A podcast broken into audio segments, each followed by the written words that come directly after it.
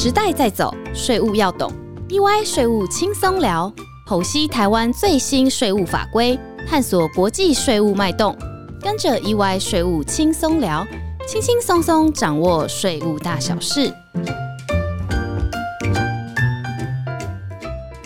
嗨，各位听众，大家好，欢迎来到 EY 税务轻松聊。我是安永联合会计师事务所职业会计师杨建华。今天我和林志祥会计师 Michael 很荣幸的邀请到一位重量级的特别来宾，来跟我们聊聊目前当红的两个税务议题：房地合一二点零，还有反避税受供外国企业法。那我们就欢迎财政部台北国税局宋秀玲小林局长。嗨，大家好，我是宋秀玲。首先，我们就先从房地合一二点零开始聊起。那我们知道说，房地合一一点零是一个不动产税制的一个重大变革。那从一百零五年一月一号正式上路到现在已经五年多了。那相信大家对这个一点零的税制应该不陌生。不过这个房地产市场看起来还是相当的热络。那外界对于这个房地合一税能否抑制房市炒作的效果，还是有一些疑虑哈。那我们今天就很荣幸的请局长来跟我们聊聊这一次推动房地合一税二点零的缘由，还有希望达到的目的效果是什么？好，非常高兴有这个机会来跟大家谈谈房地合一二点零哦。其实我常会讲一个非常重要的观念，就是说税到底扮演什么角色？当然，大家都很希望税扮演越多角色越好哦。但我必须要讲，税其实从政府的角度来看，主要是希望能够挹注政府的财政收入。如果有其他的政策目标，那我们当然也会兼顾。那房地合一一点零也好，或二点零，它有一个非常重要的目的，因为大家如果知道过去的历史，我们本来土地交易所得是免税的，也就是说只课土地增值税，以后我们土地交易所得就不课哈，所以造成了房地产的一些差价。他如果大部分都在土地交易所得上，那就大部分就不用缴税，所以造成大家会觉得很不公平。为什么同样是所得，有些所得就不用缴税，有些所得就要缴税？那如果这个所得不用缴税，又刚好是涉及到像我们讲房地产，因为涉及到居住的问题，所以有很多年轻人就会抱怨说，就是政府啊无所作为，才会让房地产飙涨。在这种情况之下，大家对于税制就赋予蛮大的角色。所以我们后来就推动了第一个，先推动房地合一点零哈。那一点零就是把土地交易所得原来是免税的，我们现在都把它并到跟房屋一起来课所得税。那这就是大家非常熟悉的房地合一一点零。那在这个一点零推动了这么多年以来，结果房地产感觉上有一点缓和，可是可能大家又知道，在去年开始。应该说更早一点，如果再讲两年前开始，房地产就有点慢慢从谷底回升的状态。然后再加上过去有一段时间，大家都一直在想：哎，怎么预售这么夯啊？两三下转个手又赚了多少钱？所以大家就开始期待说，政府可以做一些什么。那当然，政府就不止在税制方面，也推动了其他的措施哈。那在税制方面，大家就会希望说啊，那过去房地合一点零有一些漏洞，对不对？哈，等一下我们会讨论这些漏洞哈。所以他们就希望说，我们去补强这些漏洞，所以就有房地合一二点零出来。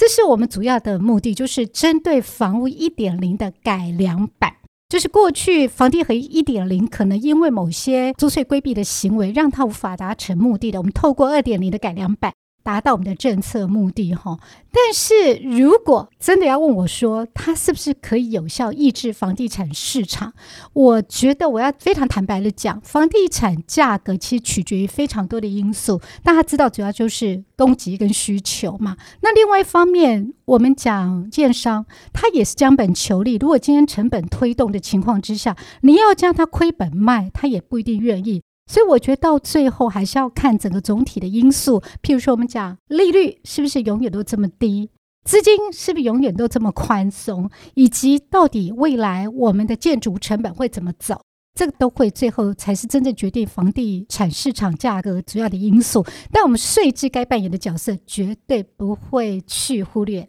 好，这个谢谢局长刚刚很清楚的说明哈。那因为刚好有一位朋友。哦，他想要买不动产预售屋，那我们都知道说最新的这个房地合一二点零版本呢，把这个预售屋啊纳入到这个纳税的课税范围里面。所以如果说当时民众呢跟建商买的是这个预售屋，那等到这个建商把房子盖好之后呢，过户给这个民众，民众过一段期间呢，再把这个房屋啊把它处分掉。那在这个房地合一二点零之下呢，我们在计算这个不动产的持有期间，可不可以从持有预售屋的时间点来开始计算？我们来讲一下预售屋哈，这次可能大家会觉得哦，把预售屋纳入房地合一二点零哈，那主要的原因是因为发现过去不是只有透过成屋炒作来达到赚钱的目的，后来也有一些人是在预售屋的阶段本小利大。哦，因为他只要投入一点点的金额就可以赚蛮多的钱哈。那我们讲预售屋，其实原来也是要课税，只是以前是课一般的所得税，我们叫权利交易所得。好，那它是并到财产交易所得来课一般的综合所得税。那因为我们综合所得税税率有五趴到四十趴，然后就要看你赚的钱金额多少，不同的税率。后来他们发现说，那如果站在抑制房地产短期炒作的角度来看的话，预售屋更是短期，对不对？所以是不是应该纳入房地合一新制里面，让它适用两年以内四十五趴的税率？两年到五年三十五趴的税率哈，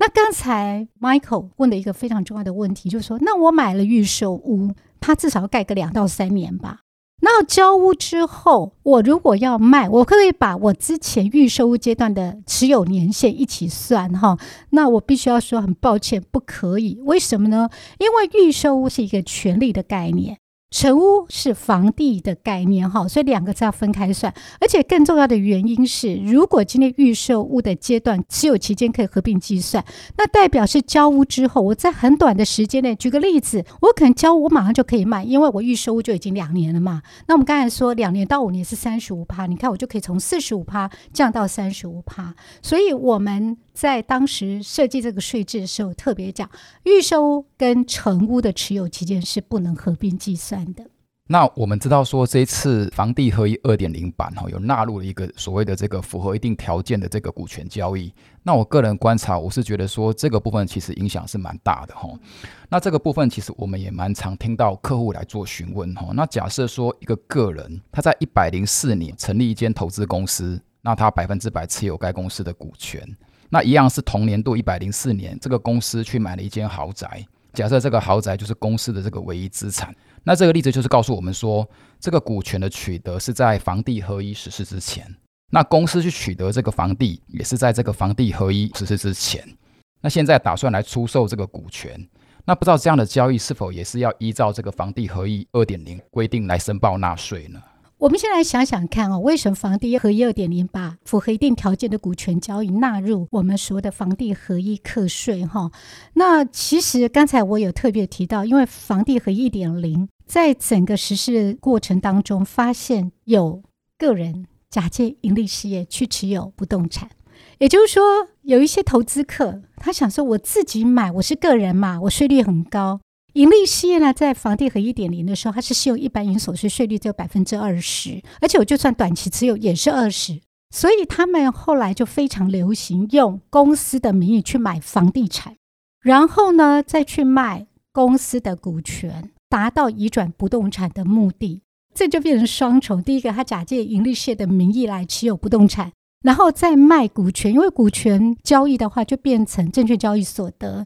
之前是完全不课所得税，是从今年开始未上市贵，我们把它纳入所谓的最低税负的课征哈。所以就是因为过去很多个人呐，就假借盈利税去持有不动产。然后我再讲一个很有趣的例子，当时啊，大家发现房地产飙涨的时候，大家就在研究说这些我们讲的投资客他是怎么样去出售这些房地的。结果我们就发现说，有一些土地供给者其实是很久很久。以前的公司，其实他账上只剩下一块土地。本来照理说他应该直接卖土地，那直接卖土地就会被我们刻到房地合一嘛，哈。结果呢，他就不要啊，哈，或是呃，他就直接怎么样，他就直接卖公司的股权。所以后来我们就觉得说，这样感觉上啊，如果他是非常低税负的成本就可以买进一个房地，还是有一个炒作的空间，所以才会有这次的符合一定条件的股权要纳入。所以有两个原因，好，两个原因。那刚才建华有特别提到说，那如果我是很早以前就持有这家公司的股权。那这公司呢是后来才去买有持有这个豪宅，会不会克到房地合一二点零哈？那我们现在一定股权的交易很简单，我们就是看个人会盈利事业，你有没有持有这家公司，直接或间接持有这家公司股权是百分之五十以上。另外一个条件就是这家公司呢要百分之五十以上的价值是由不动产所组成。如果这两个条件符合，那就 bingo 了。所以只要符合这两个条件，然后你这个股权的交易日是在我们一百一十年七月一号以后，不管你什么时候持有这家公司，不管这家公司是什么时候持有房地产，只要符合这家公司符合刚才我讲的条件，直接间接持股百分之五十以上，以及公司的一个资产的价值百分之五十以上都是由国内的不动产构成，那你就要课房地合一税。我不晓得这样够不够清楚？非常清楚，谢谢。这个局长都可以用很白话的方式、举例的方式来跟大家，就这种很复杂的税法，可以把它讲的大家一般人都可以听得懂哈。那我另外有个问题，我也想要跟局长请教一下，就是说，呃，我们知道说这次房地二点零啊，它的重点大概有两个哈，一个是就在延长这个短期交易房地适用高税率的持有期间，比如说原本适用百分之四十五的税率是一年持有期间之内，现在把它延到两年之内。那另外一个就是说，扩大房地交易的适用范围，把这个预售屋啦拉进去，也把这个达到一定条件的股权交易也把它纳进去。那想跟局长请教一下，说为什么这次把这个房地合一二点零的重点放在这两个部分？嗯，是。刚才我们就说嘛，改良版嘛，因为房地合一点零确实有发挥一些租税公平的效果。可是我必须坦白讲哈，我常说我们道高一尺，魔高一丈。我想你们应该很清楚我的意思，就是说，就实施以来，我们就发现好厉害哦，大家都可以想出各式各样的方式来规避房地合一点零。那这些方法包含我刚才讲的啊，然后其实我们在整个检讨是由我们台北国税局负责去会诊各种避税的太阳。就等我们整理出来的时候，我们真的是非常佩服这些投资人哦，他们真的脑筋动得非常的快。那刚才我们讲的就是说，为什么会把持有期间本来是一年以内是用四十五，那一年到两年是用三十五。后来就因为发现说，一年其实你持有的成本还是低的嘛。譬如说我举个例子，你买了一个不动产，那我们通常来讲，你要付利息嘛，对不对？或是你要牺牲你的利息，就是相对的报酬。那一年的持有成本，你觉得高不高？尤其后来利率下降以后，其实是不高的，所以有很多投资客就会想说，我就忍一下嘛，一年眨眼就过去了。真的，我就听到，必须坦白讲，我有一些朋友也在做房地产投资哦，他会跟我讲说，没关系，我忍一下，一年就过去了。这样，后来发现这样真的不行，所以我们才把那个持有期间呐。四十五趴的才会从一年延长为两年，而且把原来两年好，就第二年是三十五趴，把它延长到五年。所以你持有期间好两年以上，一直到五年以内的，就已经要用百分之三十五。希望透过这样一个持呃，我们讲说你立得必须负担比较高的税负，你就会想说，我赚一百万要被克四十五万，或者被克三十万，就会觉得好像赚的不够多哈。你会降低短期炒作的意愿然后那其实当时也是很费心，想说到底应该怎么定比较好。这是一个，那主要都是希望增加房地产的供给啊，让真正需要房子的人，他真的可以用合理的价格买到房子。那另外股权的部分，我刚才也有特别提到，就是因为有很多个人就假借盈利事业去买房地。诶，他就用一般的营所税，那或是说有些人他明明应该直接卖房地产的，他就去处分股权。那因为处分股权，我们证券交易所的是免税，而且在当时。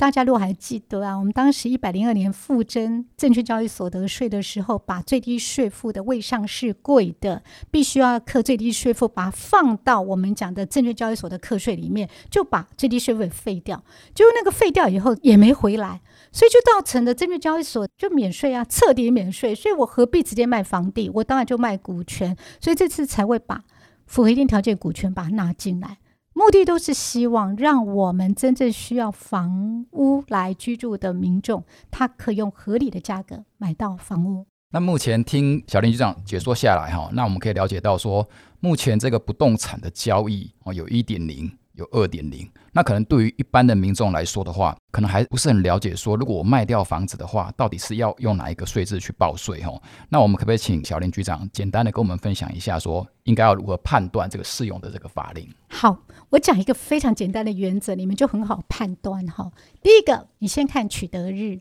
如果你是在一百零四年十二月三十一号取得的房地，好，那你就是用旧制。因为我们现在有旧制，旧制就所谓旧制，就土地交易所的免税的时候，那房屋的话，有可能要看你的取得成本和跟你的售价可不可以掌握得到。那他会用有实际的买卖所得来克啊，或是用房屋现值某一个百分比来克，这是属于旧制的阶段。那到了新制，只要到了新制，我们都是用实际交易价格。好，实际交易价格来计算房地课税，而新制最重要的特色，除了刚才讲用实际交易价格，另外还有一个非常非常重要，就是土地交易所得要纳入。那你一旦纳入之后，我就是以刚才我讲，用一百零四年十二月三十号以前取得，那用旧制土地交易所得免税；到了一百零五年一月一号以后取得的，那你就开始进入新制。可是大家又想啊，有一点零、二点零，我怎么判断？那就用交易日，就是你出售日来看。如果你出售日是在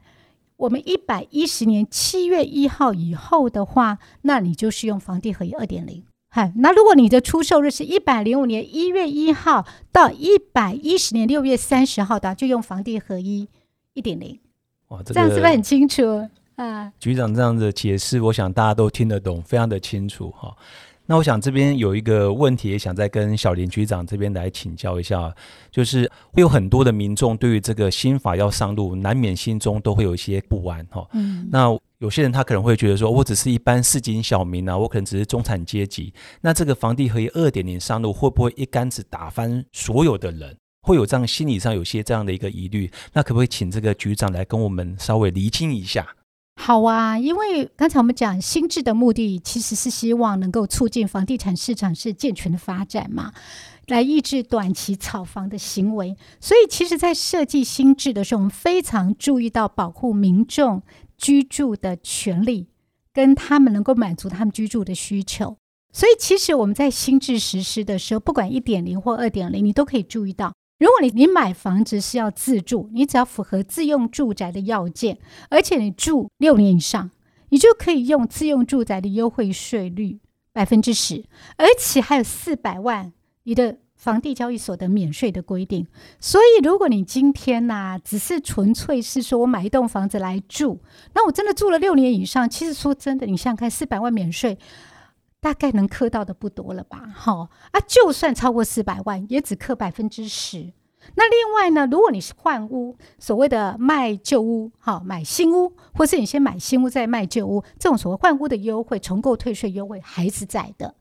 那另外呢，还有一些人是因为换工作，非自愿性的因素，非自愿性的因素，他必须把旧的房子卖掉。那这种状况，我们也有一个非自愿性的因素。如果你出售房地的话，一般的税率有四十五、三十五，对不对？非自愿性只要用二十就可以了，百分之二十的税率。那另外像譬如说他们都更。好，什么围绕建筑？那这种都是大家可以想象嘛？这种都是因为房子已经够旧啦，我非都更办，难道叫我住在危险的建筑里面吗？像这种。也是适用百分之二十的税率，所以其实我们都有兼顾到一般的民众住的需求，而且可能大家也有注意到，虽然我们这次把盈利线纳到我们房地合一二点零，但是我们对于房地的造事者，就是我们讲的建商，如果他担任起造人，他第一次出售他新建的房屋，他也是适用一般的盈所盈利税所得税的税制，不会用到我们刚才讲四十五啊、三十五的税率，所以在这些配套的措施之下。我相信，对于我们一般啊，如果是购物是为满足居住需求的民众，应该是冲击非常小的。哇，那谢谢小林局长精彩又清楚的解说哈。那相信听众听完这一集的内容，应该会更了解房地合一二点零。不过总结听起来，这是房地合一升级版的主要两大重点，一个就是把这个战线拉长了。那相较于一点零，是比较注重打击这个两年以内的房地交易。那二点零则拉长到五年以内的交易都必须要使用到这个三十五或四十五的税率。那再来就是这个打击面的扩大，哦，那纳入了这一点零没有的预售屋啊、法人呐，还有这个符合特定条件的这个股权交易。那局长刚才也特别提醒大家，特定的这个股权交易是没有日出条款的。那希望听众朋友如果未来有这个房地交易或者股权交易的话，都能够做正确的申报。那今天的节目就到这里结束。下一集局长也会继续为我们解说反避税受控外国企业法的内容，还有破除一些坊间的迷思，请大家一定要持续锁定意外税务轻松聊。我们下周再见，拜拜，拜拜，我在线上等你们哦。